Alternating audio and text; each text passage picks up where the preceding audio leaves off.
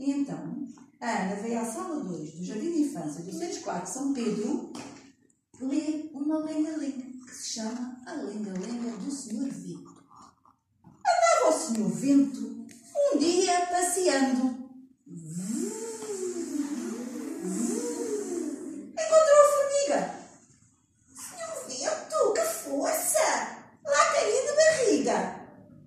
Andava o Senhor Vento, pé ante pé na vinha. Quando avistou um cão. O senhor vento, que força! Foi no focinho ao chão. Andava o Senhor Vento a brincar pela rua.